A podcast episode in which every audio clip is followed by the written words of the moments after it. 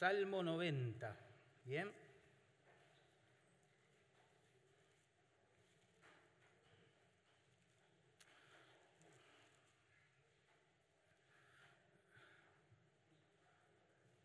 Saben que una de las industrias que más ha crecido en el mundo es la del entretenimiento. Y uno se pregunta por qué, ¿no? ¿Por qué la gente paga tanto dinero para entretenerse y en el fondo no pensar en algunas cosas que quizás, según la Biblia, debería pensar? Bueno, porque no nos gusta pensar en las cosas que habla este salmo. Esa es la verdad. Vamos a leerlo pausadamente y después pedimos sabiduría al Señor para poder explicarlo. Dice así, el Salmo 90. Presta atención a su autor, ¿eh? no es David. Miren lo que dice el sobrescrito. Oración de Moisés, varón de Dios. Sí, es un salmo que ha escrito Moisés, por lo tanto asumimos que es el más antiguo del Salterio, ¿verdad? Quizás Moisés escribió este salmo unos 450 años antes que David escribiera después los suyos. Versículo 1, Señor, tú nos has sido refugio de generación en generación. Antes que naciesen los montes y formases la tierra y el mundo, desde el siglo y hasta el siglo, tú eres Dios. Vuelves al hombre hasta ser quebrantado. Y dices, convertíos, hijos de los hombres. Porque mil años delante de tus ojos son como el día de ayer que pasó y como una de las vigilias de la noche. Los arrebatas a los hombres, ¿no? los arrebatas como un torrente de aguas. Son como sueño, como la hierba que crece en la mañana en la, mañana, en la mañana florece y crece, a la tarde es cortada y se seca. Porque con tu furor somos consumidos y con tu ira somos turbados. Pusiste nuestras maldades delante de ti, nuestros yerros a la luz de tu rostro. Porque todos nuestros días declinan a causa de tu ira o desaparecen. Acabamos nuestros años como un pensamiento. Los días de nuestra edad son 70 años. Y si en los más robustos son 80 años, con todo, su fortaleza es molestia y trabajo. Porque pronto pasan esos años, ¿verdad? Pronto pasan y volamos. ¿Quién conoce el poder de tu ira y tu indignación según que debe ser temido? Enséñanos de tal modo a contar nuestros días que traigamos al corazón sabiduría. Vuélvete, oh Jehová, ¿hasta cuándo? Y aplácate para con tus siervos. De mañana sácianos de tu misericordia y cantaremos y nos alegraremos todos nuestros días. Alégranos conforme a los días que nos afligiste y a los años en que vimos el mal.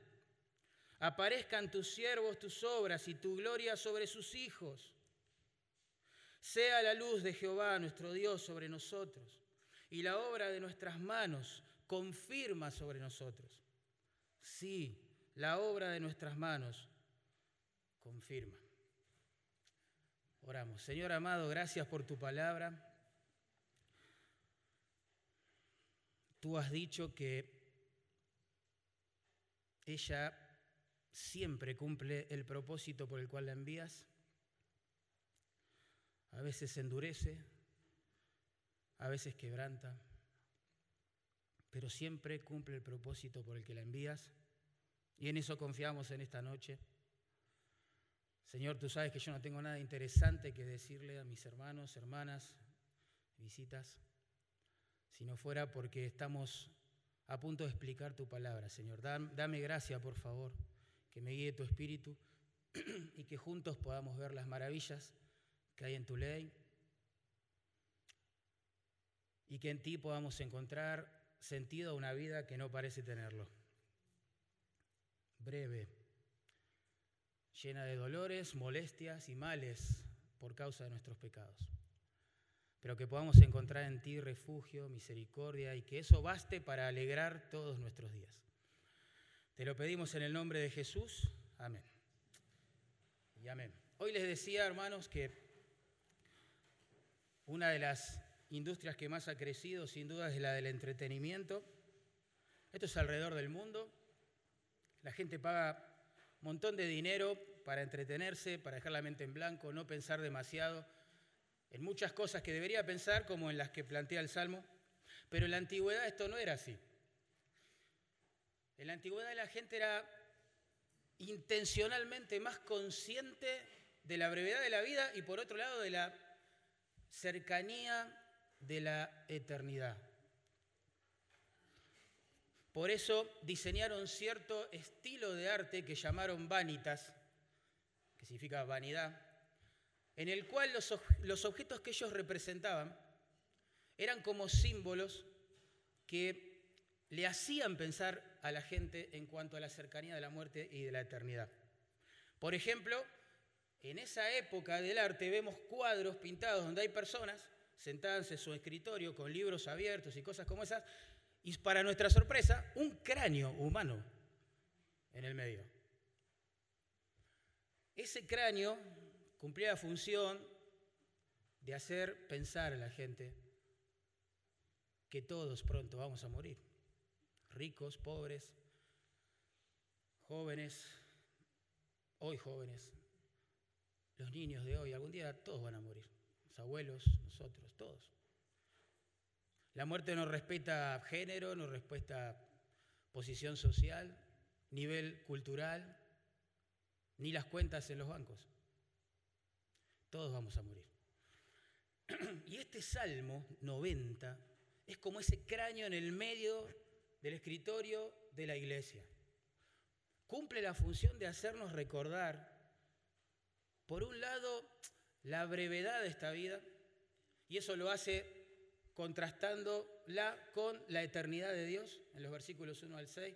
Por otro lado, nos hace pensar en la gravedad de nuestro pecado y la contrasta frente a la santidad de Dios, en los versículos 7 y 12. Y por último, y ahí es donde nos quiere llevar el Salmo, nos muestra la necesidad que tenemos del favor de Dios. Y eso lo contrasta justamente con su misericordia y disposición a concederlo, en los versículos 13 al 17. Saben que Moisés escribió este salmo, como lo hicimos notar al principio, y probablemente fue escrito durante esos 40 años, ¿se acuerdan?, de peregrinaje por el desierto, donde día tras día tras día este santo hombre de Dios tenía que ver a muchos de sus compatriotas morir. Moría gente todo el tiempo en el desierto, todo el tiempo. Noten, por ejemplo, las expresiones que tienen que ver en este salmo con generar conciencia justamente de que nuestro tiempo es breve. Versículo 1 habla de generaciones. Quizás unos entre 40 y 60 años, una generación, pensando en aquellos tiempos. El versículo 2 habla de siglos. El versículo 4 habla de mil años, vigilias, días. El versículo 6 habla de la mañana, de la tarde. Versículo 9 de los días, de los años. Versículo 10, 70 u 80 años como expectativa de vida en aquellos tiempos. Verso 12 habla de días, verso 14 de días, verso 15 días, años. El énfasis es notable. Este salmo es un cráneo humano en nuestro escritorio. Nos hace pensar que la vida es muy muy breve, muy breve. Por eso el verso clave del Salmo es el 12, que es muy conocido, es una oración. Allí se nos manda en realidad a evaluar, más que contar, a evaluar nuestras vidas para de esa forma vivirla con sabiduría. ¿Verdad? Y tres claves vamos a ver para evaluar nuestra vida con todos sus sinsabores, ¿sí?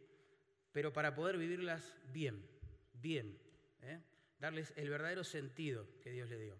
Versículos 1 al 6. Vamos a ver que nuestra vida es breve, y es verdad, pero Dios es eterno.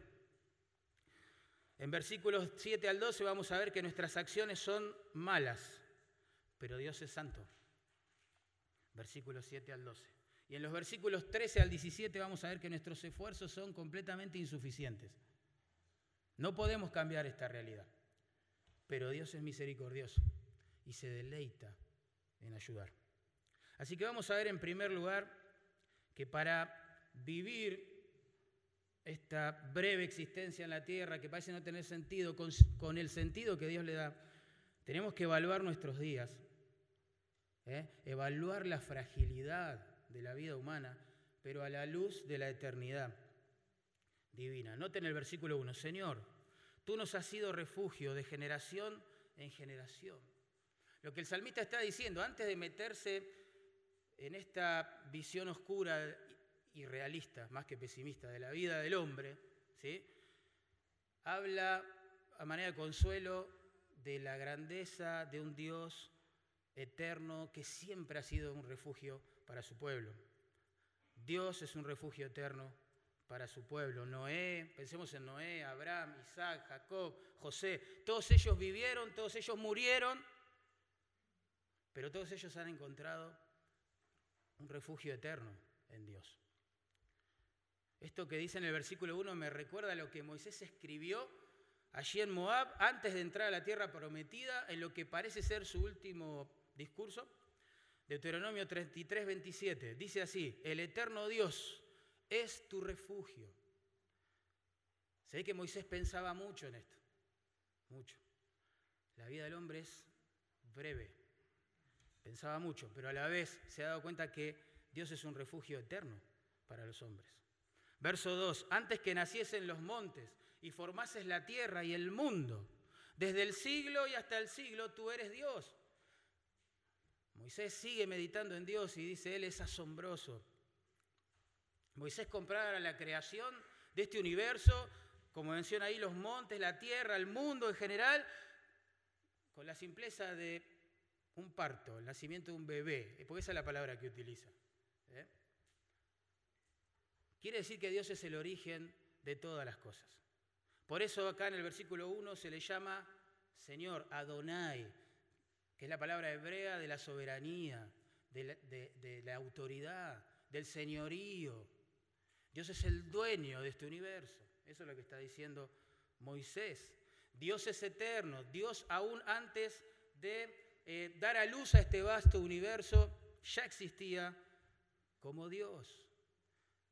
El tiempo es una medida necesaria para nosotros, no para Dios, porque Él es eterno. Ahora, lo interesante es que el contexto de todos los versículos que hablan de Dios como refugio tienen como fondo, digamos, la presencia de enemigos, la presencia de amenazas. Pero uno se pregunta acá, ¿cuál es la amenaza? para la cual Dios se presenta como un refugio eterno. ¿Cuál es el enemigo acá? Bueno, justamente, la brevedad de la vida. Hermanos, tenemos que asumir que nuestra vida es efímera, es breve, es frágil, no está bajo nuestro control, es pasajera. Y claro, ante esa verdad, ¿no? ¿Quién podrá protegernos? ¿Quién puede resolver esto? ¿Quién puede solucionar esto? El Dios eterno es nuestro refugio. Este es un problema existencial que siempre preocupó al ser humano, siempre y siempre termina en el mismo lugar con sus especulaciones. Bueno, no puedo hacer nada para cambiarlo. No puedo hacer nada. Ni vos ni yo podemos resolver este misterio. Esto que parece ser a simple vista una broma biológica de mal gusto. El hombre nace, crece, muere. Chao. Y eso demora unos 70, 80 años, dice el verso 10, en los más robustos. Sabemos que otros ni siquiera tienen ese privilegio. Niños mueren, jóvenes mueren, Somos seres mortales. Y para este dilema, ni la ciencia, hermanos, ni la filosofía, ni el dinero, ni la gente más intelectualmente hablando brillante, ni los más poderosos, ni los que están en autoridad pueden hacer algo. Nadie puede resolver esta realidad, hermanos. Y este salmo es el cráneo humano en nuestro escritorio, que nos lo hace recordar. Todos mueren, pero el Dios eterno, ahí está, se ofrece como un refugio para este mal, para este dilema existencial, aparentemente sin respuesta. La idea acá, lo que Moisés quiere meter en nuestras mentes, es que la persona mortal que se refugie en Dios va a encontrar, sí, vida para siempre, vida eterna, vida más allá de esta vida. Él es un refugio no temporal, no solo se ofrece a proteger a su pueblo durante los 70, 80 años de peregrinaje en la vida, sino que es un refugio eterno, para siempre. Como decía el salmista, Salmo 49, Dios se ofrece a pastorearnos aún más allá de esta vida. Y esto es una bendición entenderlo. Si nuestro peor drama fuera económico, bueno, podríamos refugiarnos, quizás, no sé, en un préstamo, una entidad financiera, no sé, pilotearla de alguna manera. Si nuestro peor y más grave problema fuera de salud, bueno, quizás podríamos refugiarnos por un tiempo, ¿sí? Eh, en una unidad sanitaria, en los mejores médicos, en la medicina más sofisticada, no sé. Si es un drama laboral, bueno, podemos ampararnos en distintos sindicatos, leyes que pueden llegar a ampararnos, etcétera, etcétera, etcétera. Pero ante el drama de la brevedad y la fragilidad de la vida, ¿dónde vamos a hallar refugio si no es en Dios? Y Dios ha diseñado las cosas de esta forma, intencionalmente, para que el hombre se dé cuenta que nada hay después de él. Ahora, noten en verso 3, luego de hablar del eterno refugio que hay en Dios, Moisés comienza a disertar acerca de nuestro gran mal, la brevedad de la vida humana. Noten, verso 3, haces que el hombre vuelva a ser polvo. Estoy leyendo de la Biblia de las Américas porque es más claro y más fiel al original. Haces que el hombre vuelva a ser polvo y dices, volved, entiéndase, al polvo, ¿no? Hijos de los hombres. Moisés seguramente está pensando en lo que Dios, Espíritu Santo, le mandó a escribir en Génesis 2.19. ¿Se acuerdan cuando Dios le dice a Adán, polvo eres y al polvo volverás? Dios lo creó del polvo, Adán, con su palabra. Y algún día pronunciará otra palabra que dirá, bueno, ahora tenés que volver al pueblo. Llegó el momento. No vas a poder evitarlo, ni vos ni yo. El eterno Dios tiene el poder para dar la vida y para volverla a tomar. Es una realidad. Dios crea la vida, como dijo Spurgeon. Dios le crea y da vida, hablando de Adán. Y le mata y le quita la vida. Con una palabra lo crea y con otra palabra lo destruye.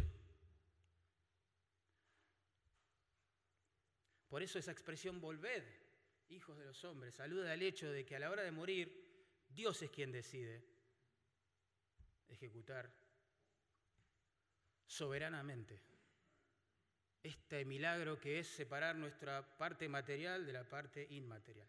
Eso es la muerte en la escritura. Tremendo. ¿Qué podemos hacer con eso o contra eso? Nosotros reímos, lloramos, comemos, soñamos, dormimos, planificamos, trabajamos, estudiamos, nos disciplinamos, leemos, etcétera, etcétera, etcétera, hasta que Dios dice, volvé, hijo de los hombres, al polvo, llegó tu hora, chao. Se acabó el peregrinaje en la tierra. Y vos y yo, insisto, no podemos hacer nada contra esto. Nada. Ricos y pobres, famosos, ignorados, gente robusta, gente de mala salud, todos mueren ante el llamado de Dios.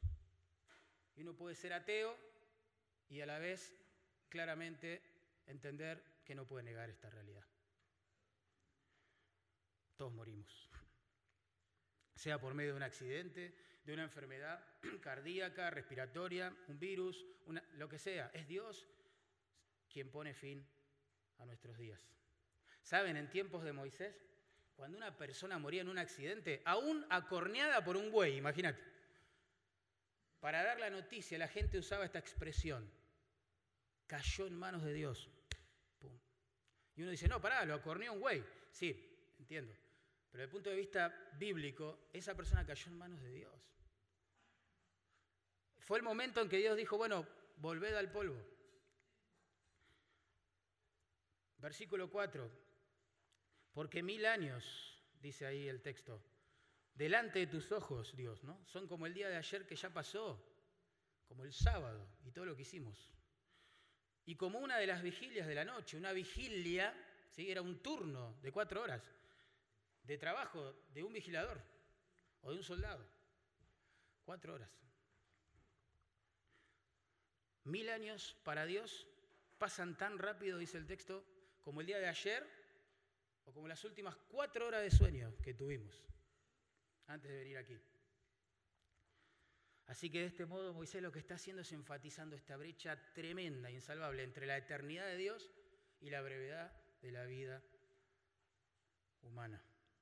Alguien hizo cuentas alrededor de este texto y a manera de, no sé, eh, es interesante pensarlo de esta forma. Dice, si mil años humanos equivalen a un día de la vida de Dios, entonces un año de vida humana equivale a 365 mil años de vida divina, ¿no? Dice así, 70 años de vida humana serían 25 millones 540 mil años de vida divina. Pensemos, 70 mil años de historia humana entonces equivaldrían a 25.540 billones de años de vida divina. Uh. Y así la cuenta sigue. No vale la pena hacerla acá, pero... Por supuesto que es, es un lenguaje figurado, metafórico. Dios no está sujeto a las leyes del tiempo, nosotros sí, pero Él no. Lo que quiere hacer Moisés con todo esto es hacernos pensar, fa, che, ¿por qué me creo tan grande, tan guapo, tan autosuficiente? ¿Qué, me pasa? Si me muero en 70, 80 años y la vida de Dios para Él Mil años, no 70 que yo he vivido. Mil son nada, un día. Algo me pasa. Tenemos un problema gigante los seres humanos, ¿no? Gigante. Versículos 5 y 6, vamos a avanzar. Miren cómo, cómo acumula ahora Moisés, digamos, imágenes de lenguaje para acentuar en la mente nuestra que leemos el Salmo hoy la idea de que la vida es breve. Dice, tú los has barrido como con torrente de aguas Está hablando de los hombres. Son como un sueño, los hombres.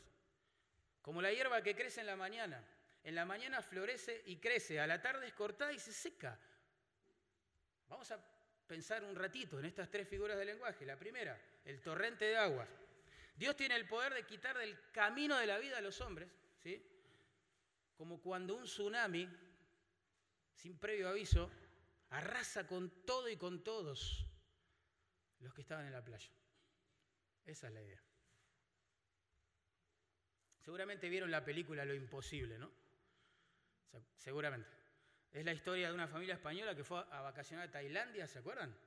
Y bueno, y fue sorprendida por un tsunami que aventó una ola tremenda, los desparramó a todos los integrantes de esta familia, pero bueno, después se encuentran finalmente, sobrevivieron todos. Esa es la película. Lo que a mí me llamó la atención de la película son los segundos previos al tsunami. Nadie pensaba que eso iba a pasar. Algunos comían, otros bebían, otros reían, jugaban con su familia, otros estaban nadando en la piscina del hotel, otros en las aguas del mar. Estaban de vacaciones, estaban disfrutando, sonriendo, gozaban de buena salud, los mejores momentos quizás del año hasta que vino la ola y arrasó con todo y con todos. Y así es el momento de la muerte. La gente está, hoy, hoy está comiendo, está sonriendo, está festejando el Día de la Madre, otros están lamentando ya no tener a su madre, algunos están comprando, otros están vendiendo, otros están edificando, otros están plantando, otros están pensando, programando, proyectando, contando el dinero, contando, haciendo un montón de cosas. Nadie piensa en que quizás la voz de Dios va a sonar y va a decir, al polvo otra vez. ¿Quién piensa en eso? La verdad. Pero este salmo, insisto, como ese cráneo humano en medio del escritorio allí, pum, de las personas, nos hace pensar en cosas que nadie nos hace pensar. El sueño, dice que los hombres son como un sueño hoy. La vida del hombre es tan breve y fugaz como un sueño, dice. Ponete a pensar en esto. Estás soñando, imagínate el cuadro. Soñás que, si te gusta el fútbol, estás jugando la final de la Champions League y sonás que viene, soñás, soñás, porque nunca vas a hacer eso, pero soñás que viene la pelota y la parás de pecho y le estás por pegar, vas a hacer el gol de tu vida, suena el despertador, te despertás. Hasta está acelerado tu corazón. Y decís, ah, era un sueño, era un sueño. ¿Y sabes qué es lo más frustrante de esto? Que quizás duró minutos, minutos. Así es la vida del hombre en la tierra sueña con un montón de cosas. Parece alcanzar algunas de ellas, pero luego enferma, agoniza, muere y debe entregar todos esos sueños. La hierba, pensemos en la hierba que se menciona ahí. Dicen que en el desierto donde Moisés vivió 40 años con este pueblo rebelde al que tuvo que conducir, el rocío de la mañana hacía brotar una especie de paño medio verdoso, el cual era literalmente consumido por el calor del resto del día. Así, en un término de horas, ¿sí? algo que parecía hermoso, prometedor, prácticamente desaparecía. Y así es la vida del hombre. Podemos pasar de la salud y el vigor que quizás hoy tenemos, no sé, a la muerte en pocas horas. Un ladrón en la esquina, un virus. Quizás tenemos un tumor creciendo en nuestro cuerpo, no lo sé un accidente de tránsito, una catástrofe climática, un virus, una bacteria, una caída, un delincuente, lo que sea. Pero ¿saben qué es lo más frustrante acá del texto? Que nos tiene que hacer pensar. Es que como en el caso de la hierba, nacemos, crecemos, morimos, y el punto es que desaparecemos y como regla general somos olvidados rápidamente. Tremendo. Escuchen lo que dice Dios en 1 Pedro capítulo 1, 24, verso 24. Dice, porque toda carne es como hierba, y toda la gloria del hombre, la gloria del hombre, como flor de la hierba. La hierba se seca, y la flor, que representa la gloria del hombre, se cae. El punto es que morimos y todos nuestros logros, aquellas cosas a las cuales le dimos toda nuestra atención, dinero, esfuerzo y dedicación, mueren con nosotros. Los tenemos que dejar. El miércoles, este que pasó, falleció un joven eh, boxeador de 27 años como producto de los golpes recibidos en combate. Andaba circulando el video del momento del knockout, bien demagógico. Lo asombroso de este caso es que según los colegas de este joven fallecido, él tenía un futuro brillante dentro del boxeo. 27 años. Todo ese futuro brillante, toda esa gloria, todos esos dólares potenciales que podría haber generado, perecieron con él. Es muy triste la vida del hombre. Muy triste. En Eclesiastés 9:5 se agrega dramatismo. Dice así, porque los que viven saben que han de morir. O sea, lo sabemos, no nos gusta pensar obviamente en esto, pero sabemos que así va a ser. Pero los muertos nada saben ni tienen más paga porque su memoria, escuche esto, su memoria es puesta en olvido. Nos podríamos preguntar a la luz de este texto, ¿quién se va a acordar de mí una vez que yo muera?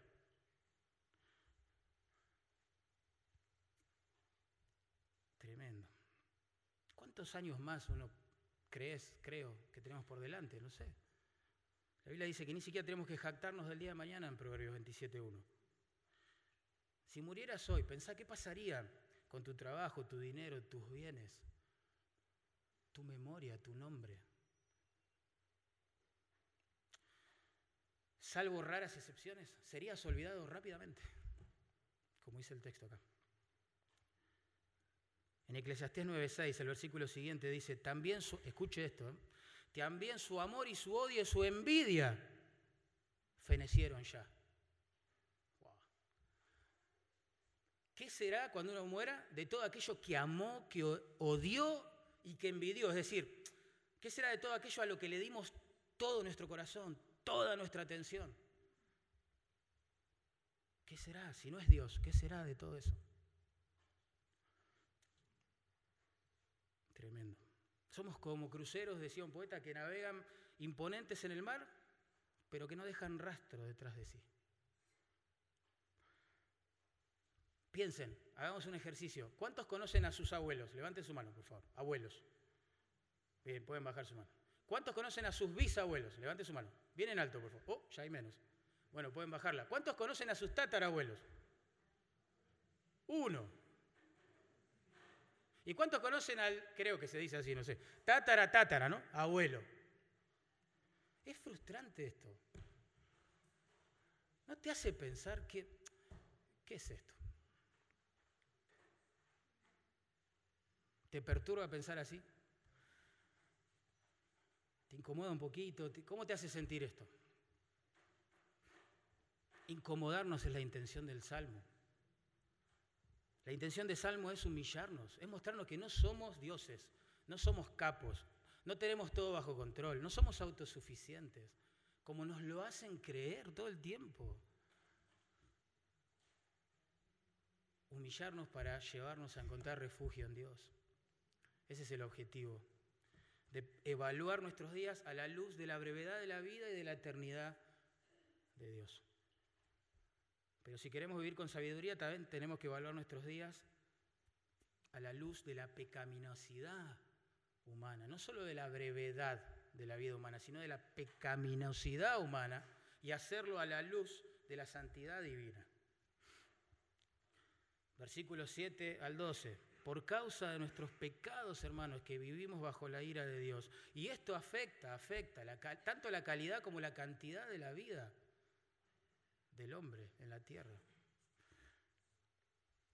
Verso 7, porque con tu furor, está hablando con Dios Moisés, con tu furor somos consumidos y con tu ira somos turbados. Dios consume, Dios turba al pecador. ¿Por qué morimos? ¿Nunca te preguntaste eso? Sí. Estás en un velorio y te preguntas, chiqui, ¿cómo puede ser esto? En un punto todos queremos ser Frankenstein, ¿no? Y ya, resolver la muerte o no de nuestros seres queridos. Basta de esto, ¿cómo puede ser tanto llanto, tanto dolor? ¿Por qué morimos? Encima en el mundo de un Dios tan precioso, ¿por qué morimos? Bueno, la muerte bíblicamente hablando, y nadie puede mejorar esta respuesta, es producto de la maldición de Dios sobre el pecado de Adán el juicio de Dios sobre el pecado de Adán. nosotros no fuimos creados para morir, fuimos creados para existir por siempre en comunión con Dios, gozándonos en Dios, glorificando a Dios, hombres, mujeres, delante de su presencia, en una comunión hermosa, pero el pecado entró en escena en Génesis 3 y con él la muerte. Pablo lo explicó así, en Romanos 5:12, bien resumido. Por tanto, dice Pablo, como el pecado entró en el mundo por un hombre, ese es Adán, y por el pecado la muerte, ¿ven? Entraron juntos el pecado y la muerte a la existencia humana terrenal. Así, dice Pablo, la muerte pasó a todos los hombres por cuanto todos pecamos. O en Adán es la idea, pecaron. Él fue nuestro representante, eso es lo que está diciendo. Si vos hubieses estado en Edén, también hubieses hecho lo mismo. Yo también. Pensá en nuestro representante Adán, las mejores condiciones. Todavía él no había pecado. Estaba la presencia de Dios, el huerto, todo era un deleite, las mejores condiciones para decir no a la tentación y cayó. Imagínate vos hoy, en el mundo en que vivimos, con el corazón que tenemos, en Edén siendo probados. Entonces Dios en su misericordia decidió encerrar a todos bajo su representante Adán. Dijo, todos van a hacer lo mismo, así que voy a juzgar el pecado allí para después enviar al segundo Adán, que es Cristo, y en él y en Él, ¿sí? Traer esperanza. Pero morimos por causa del pecado. La ira de Dios, según este texto, no solo nos trajo la muerte porque somos consumidos, dice el texto, sino la turbación, la turbación, la vida en este mundo caído, hermano, y no es nada nuevo lo que voy a decir, es difícil de soportar a veces. Hay días que son de verdad pesados, ¿eh? Tremendo. Puf. La vida acá, este peregrinaje, incluye sufrimiento, maltrato, injusticia, dolor, enfermedad, la vejez y sus dolores, las tragedias, los accidentes, las desilusiones, las ofensas, los robos, homicidios, los abusos sexuales, las drogas. Ay, qué sé yo, la lista puede seguir. El pecado, como decía don Jaime, nos arruina la vida. No solo que nos acorta la vida, sino que nos arruina la que tenemos. Los días que se nos dieron. Por eso, por eso, por eso, hermano. La Biblia afirma en Apocalipsis 21, 4, que en la ciudad de Dios, en la ciudad celestial, nuestra verdadera patria, que esperamos con ansias conocer, allí ya no habrá más muerte, ¿se acuerdan? Y agrega, ni más llanto, ni clamor, ni dolor. ¿Por qué? Porque allí no va a haber pecado ya. Donde hay pecado, la vida se arruina y se acorta. Donde ya no hay pecado, esto no va a suceder. Nunca más. y eso es lo precioso del cielo. La presencia de Dios y la ausencia de nuestro pecado. Las dos cosas van a ser asombrosas, ¿no? Verso 8, has puesto nuestras maldades delante de ti, Dios. Quizás uno está leyendo hasta ahora y dice, bueno, pará, qué lindo sermón que preparaste para el Día de la Madre, ¿eh? Wow, gracias, pastor, a mí a festejar, a comer con mis... En el fondo no la pensé bien, pero... Ahora voy a charlar con mi mamá, Mabel, en el almuerzo de estas cosas. Claro, porque uno lee este salmo, en serio, es crudo, pero es como ese cráneo en el medio del escritorio. Nos hace pensar en cosas que no queremos pensar y menos en días festivos. No queremos ver la vida de esta forma.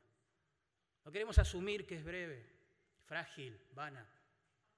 No queremos asumir tampoco la gravedad de nuestros pecados. Entonces uno eh, viene leyendo el Salmo, llega al versículo 7 y dice, bueno, para, yo no soy tan malo, Dios, yo no merezco esto, no puede ser. Verso 8, miren la respuesta. Has puesto nuestras maldades delante de ti, ahí está el problema.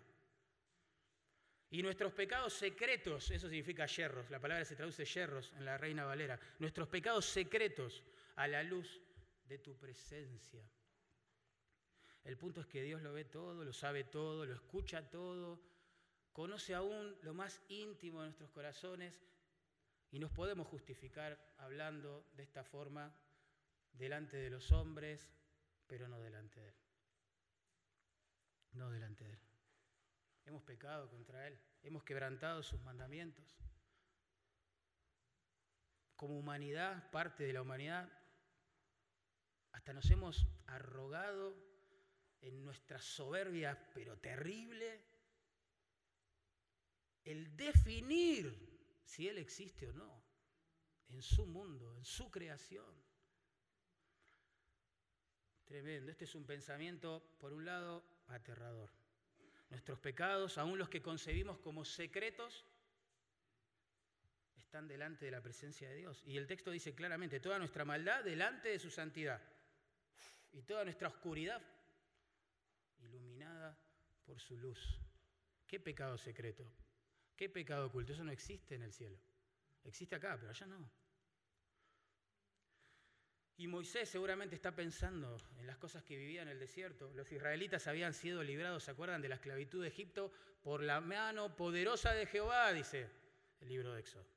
Luego fueron sostenidos por la mano generosa de Jehová en el desierto, proveyéndoles pan y agua todos los días, milagrosamente. Pero ellos levantaron su mano de queja, de dureza y de incredulidad contra Jehová. Ellos pecaron en secreto. El libro de números es tremendo cómo enfatiza eso. Ellos estaban en sus tiendas quejándose de Moisés, quejándose de Aarón, quejándose de Jehová, quejándose de la comida, quejándose de la bebida, quejándose porque algunos ya codiciaban los manjares que dejaron allá en Egipto en la esclavitud, quejándose, quejando, pero en secreto. Y en números 11 dice que oyó Jehová las quejas del pueblo porque se estaban quejando delante de Dios. Ellos pensaban que lo hacían en secreto. Ellos jugaron al jueguito de la hipocresía y de la doble vida, pensando que quizás podían ganarlo. Pero eso es imposible, no, no se puede, no se puede burlar a Dios. Vos te puedes burlar de mí, yo me puedo burlar de vos, pero no de Dios, no de Dios. Verso 9, porque por tu furor han declinado todos nuestros días, acabamos nuestros años como un suspiro. Hermano, uno puede estar de acuerdo o no con esta realidad, pero es así, nuestros días van declinando. Y, la explicación teológica para esto es, Dios está irado con, nuestro pecado. Y Moisés esto lo veía todo el tiempo, porque miles de personas morían murieron en el desierto. Y nosotros también nos vamos acercando al día, nos guste o no pensarlo, insisto, cuando el sol de nuestra vida terrena se ponga. Y no solo eso, noten, dice que esos años son tan breves como un suspiro, dice el texto, el versículo 9. Acabamos nuestros años, eso es lo que dice el texto, como un suspiro. Fíjese que no dice acabamos nuestros días como un suspiro, sino nuestros años como un suspiro. Pensamos en un año, empezamos en mucho tiempo según el contexto que le damos a la espera. ¿Un novio que espera un año para casarse? Uh, es mucho. ¿No es así? Un año. Y, Dios dice, nuestros años pasan como un suspiro. Pensá en un suspiro. Pensá un segundo en un suspiro. Es más, suspiremos. Tomamos aire, lo exhalamos. ¿Cuánto dura eso?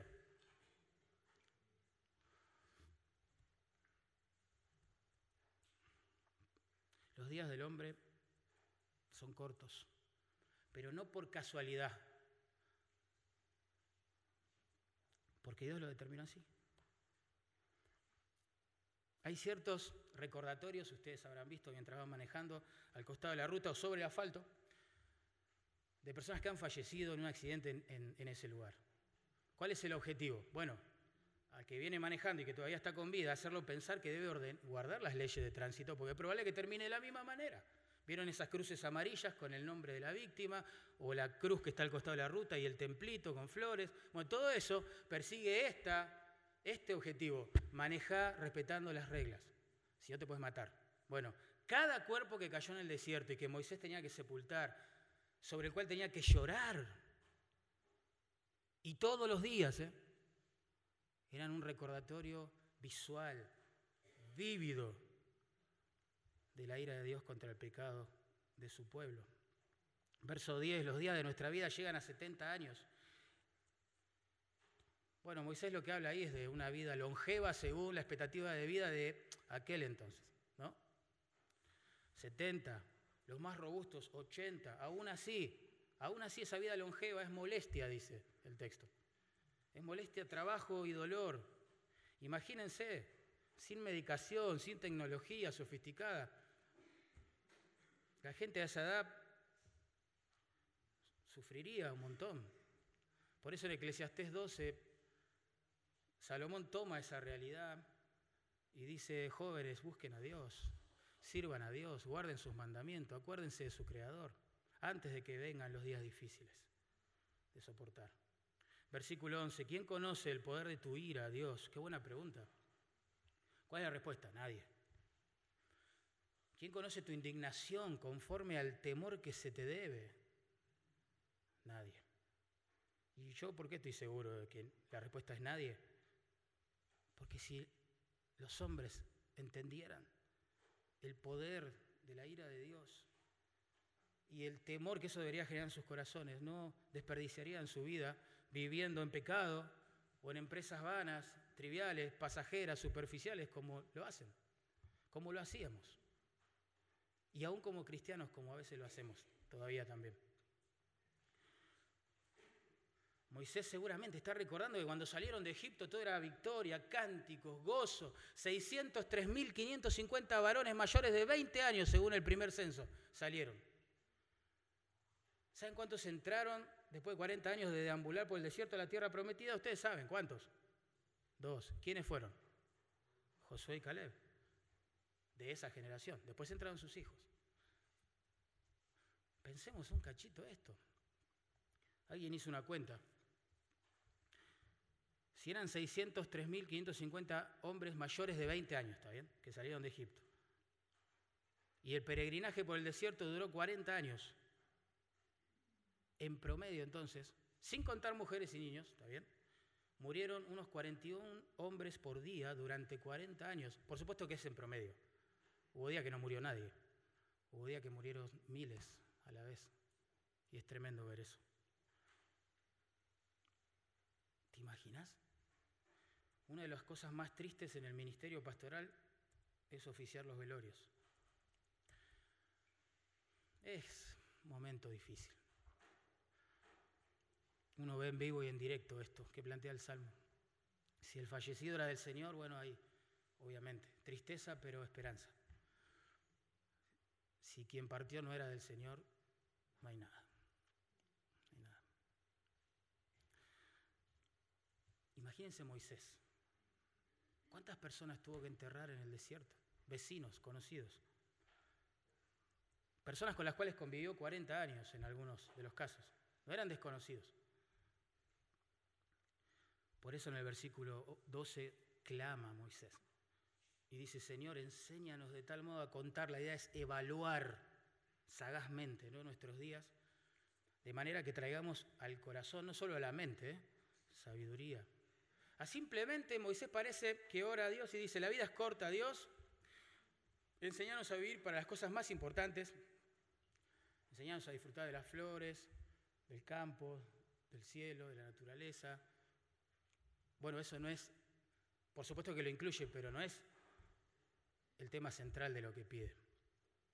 Porque a la luz de este contexto donde Dios plantea el dilema irresuelto de la brevedad de la vida, de la pecaminosidad humana, frente a la ira divina, lo que realmente está pidiendo Moisés es, oh Dios, ayúdanos a evaluar nuestras vidas.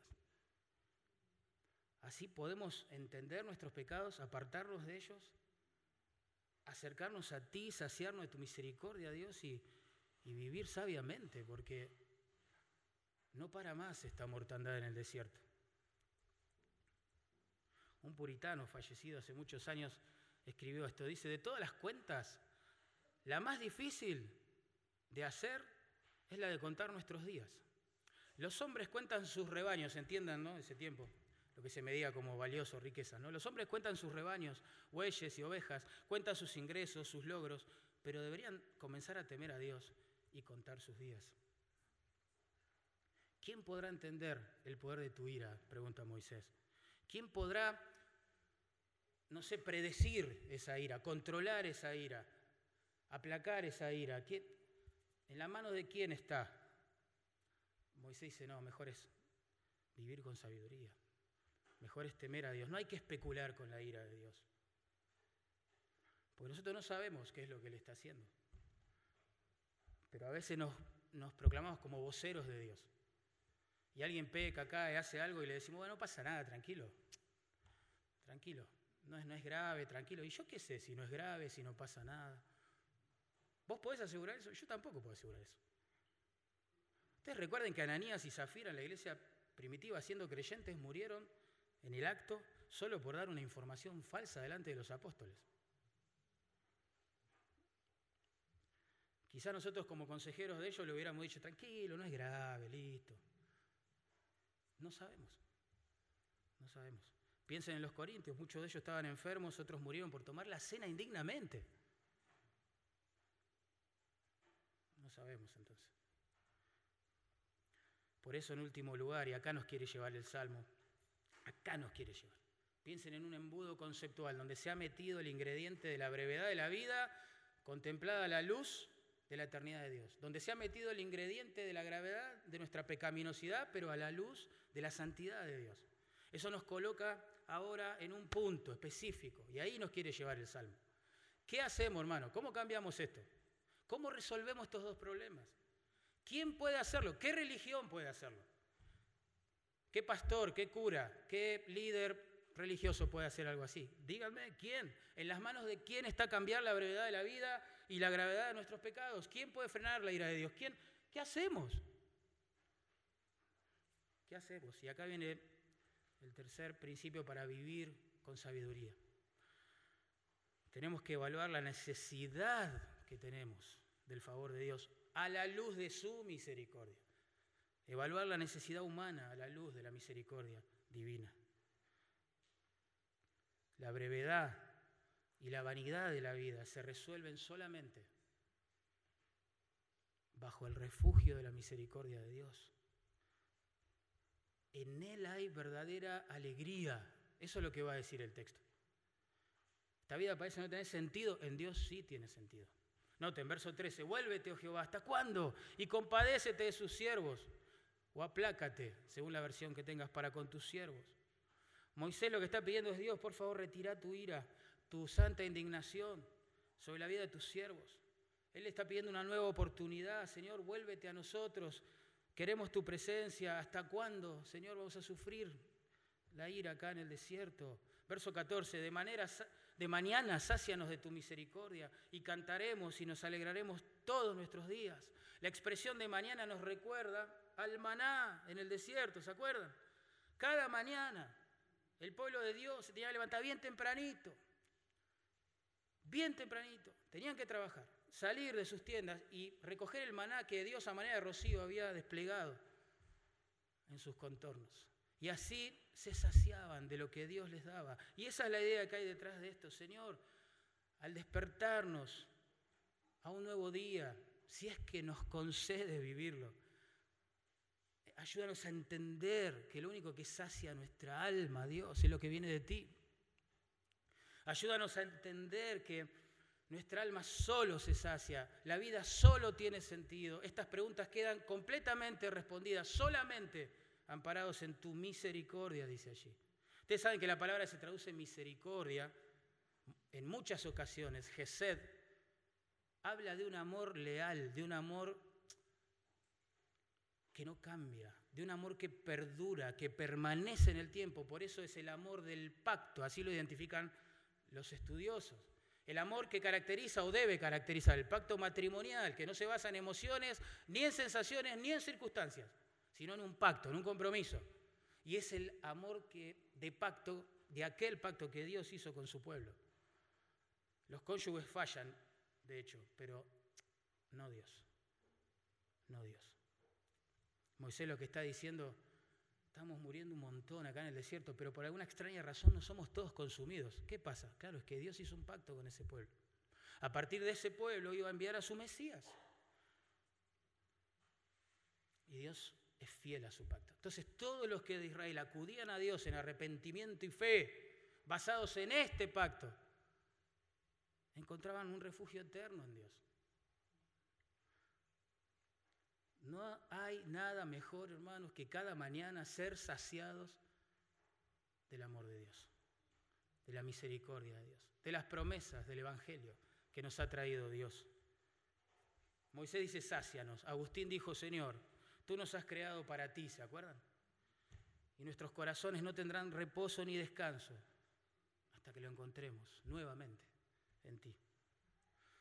Los días sin Dios, hermanos, caracterizados por la brevedad, por la vanidad, por todo lo que estuvimos viendo hasta ahora, pueden mutar en días de alegría, en días de cánticos, como dice el verso 14, si entendemos que debemos saciarnos de las cosas que vienen de Dios. Que la vida es más que hacer dinero, más que ser rico, famoso, más que tener buena salud, más que dejar una herencia a los que vienen detrás de nosotros, es más que retirarse con una jubilación abultada. La vida es mucho más que eso, mucho más que eso.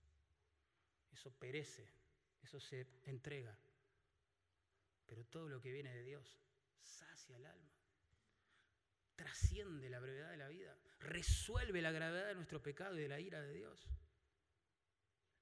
la misericordia de Dios. Y acá quiere llevarnos el salmo. Por eso el verso 15 dice, alégranos.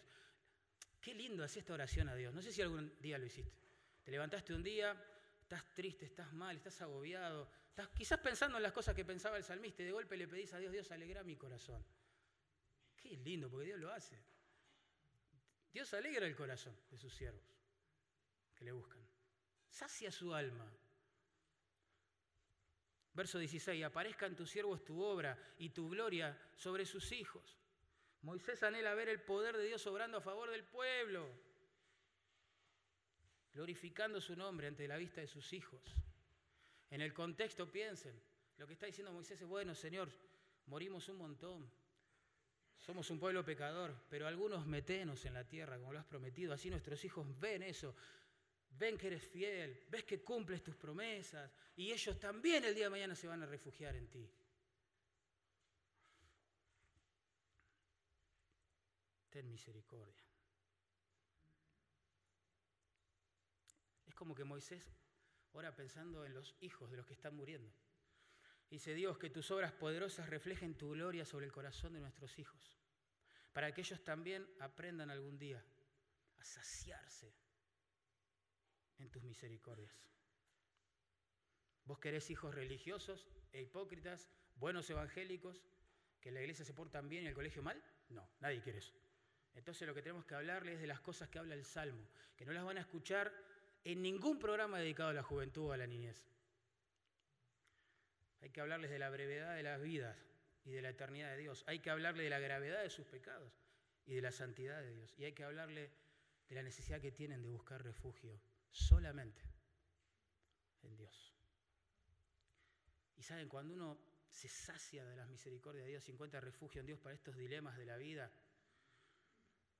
todo lo que hace según el versículo 17, todas sus obras, ahora sí pueden ser bendecidas por Dios, ahora sí pueden ser aprobadas por Dios, ahora sí pueden ser usadas por Dios, ahora sí la vida tiene sentido, ahora sí la vida trasciende la brevedad que la caracteriza, porque todo lo que hago para Dios permanecerá más allá de esta vida. Tremendo. El Señor ha resuelto esto. Solo para terminar, leímos el Salmo y la pregunta puede quedar en pie. Bueno, qué bueno, precioso, pero me pregunto, ¿el salmista resolvió el tema realmente con lo que escribió?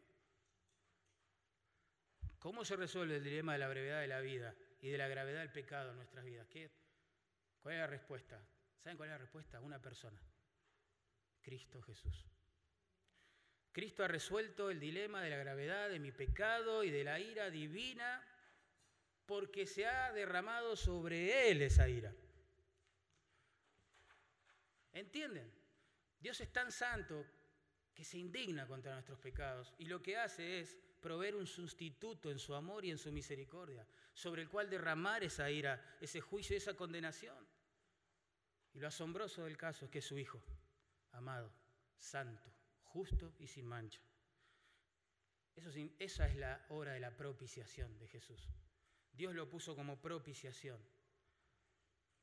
Él en su cuerpo sobre el madero recibe todo el juicio, la condenación, el castigo que tus pecados y los míos merecían. Cristo resolvió el tema de la gravedad de nuestro pecado y la ira de Dios. Pero también Cristo resolvió el dilema de la brevedad de la vida y la eternidad de Dios. ¿Cómo?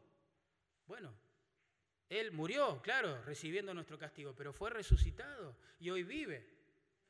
Y hoy vive. Y ha prometido a todos aquellos pecadores que se vuelvan en arrepentimiento y fe a Él. Vida eterna.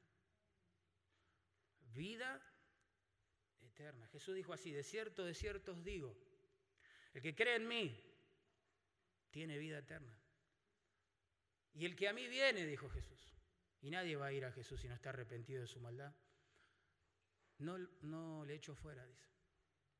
No le echo fuera. Jesús resolvió el problema de la ira divina a la luz de la gravedad de nuestros pecados. Jesús resolvió el problema de la brevedad de la vida a la luz de la santidad de Dios. Lo ha resuelto. Y vos te preguntás,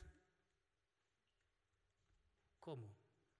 Bueno, recordá, él vivió 33 años sobre la tierra demostrando tener una justicia perfecta. Perfecta, él sí agradó al Padre. Sin embargo, se ofreció en la cruz como un sustituto por los pecados de su pueblo. Fue tratado en la cruz como si fuera el culpable de todos nuestros pecados. Toda esa ira contenida se descarga en el Calvario sobre el cuerpo de su Hijo. Al tercer día Dios lo resucita, como había prometido, vindicando la justicia de su Hijo. Quedó bien en claro quién era y por qué moría. Era Dios y moría por nuestros pecados. Y hoy está sentado a la diestra de la majestad de las alturas.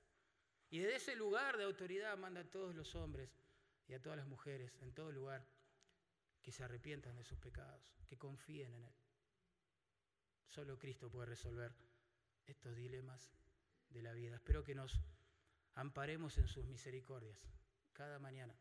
Que el bálsamo para nuestro pecado y para la brevedad de la vida y los dolores que la caracterizan sea todo lo que viene de Dios.